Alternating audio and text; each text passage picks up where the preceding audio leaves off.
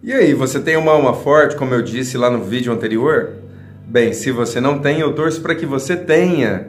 E como eu já te disse, é, ter uma alma forte só não é o bastante.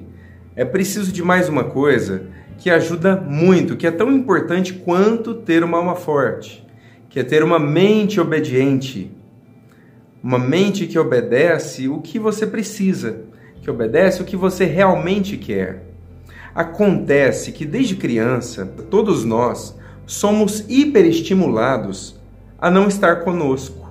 Acontece que nós somos educados num ambiente onde tudo que existe à nossa volta, família, escola, entretenimento, tudo isso serve para nos acelerar. Temos uma dificuldade imensa de serenidade, de encontrar no nosso dia a dia situações de serenidade. Inclusive, é um estado que, se fosse bem praticado, ajudaria muito, mas muito, várias pessoas em qualquer campo da vida. Imagina um médico que não consegue focar no momento presente na hora de uma cirurgia, ou de um advogado num tribunal, ou de um eletricista mexendo na instalação, ou mesmo de um padeiro cuidando ali da receita. Entende? Serenidade é importante para tudo. Te dá qualidade de colocar a alma nas coisas que você faz.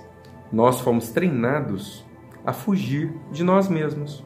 Então vamos lá. A primeira é esteja no momento presente, aqui e agora. Como que você faz isso? Se concentre nas mínimas coisas que você está fazendo agora. Como respirar, como beber água, como conversar, como comer. Faça isso tudo de maneira consciente, de preferência, devagar. Esteja no momento presente. 2. Jogue fora aquelas coisas que estão na sua mente que você não vai fazer, que você já sabe que não vai fazer. Então jogue fora. Se você fica se cobrando com uma dieta que você sabe que não vai fazer, jogue isso fora. Faça coisas mais simples, diminua, simplifique, mas pegue as coisas que você não vai fazer e descarte. Toda vez que você fica desejando, fica se cobrando de algo que você não vai fazer, a tendência é que isso pese cada vez mais a sua mente. E uma mente pesada é igualzinho um carro pesado. Gasta muita energia e tem uma performance muito baixa. Se disponha a fazer coisas que você realmente vai fazer. Assim você fortalece o seu poder mental. 3. Pratique a contemplação. Imagina você caminhando por um lugar e aí passa um passarinho, canta, passa uma pessoa. Você simplesmente observa as coisas como elas são. Ao invés de dizer, nossa, esse passarinho canta feio canta bonito, nossa, a roupa dessa pessoa tá assim ou tá assado.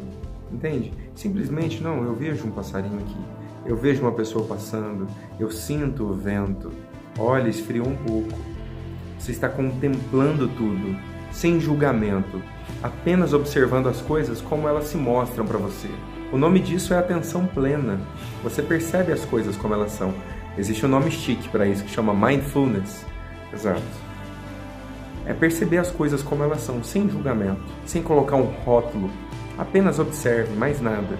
Isso ajuda muito você a não cair no automatismo de pregar rótulos que a sua mente já determinou. Uma mente obediente é o mínimo que você pode fazer para ter uma boa vida.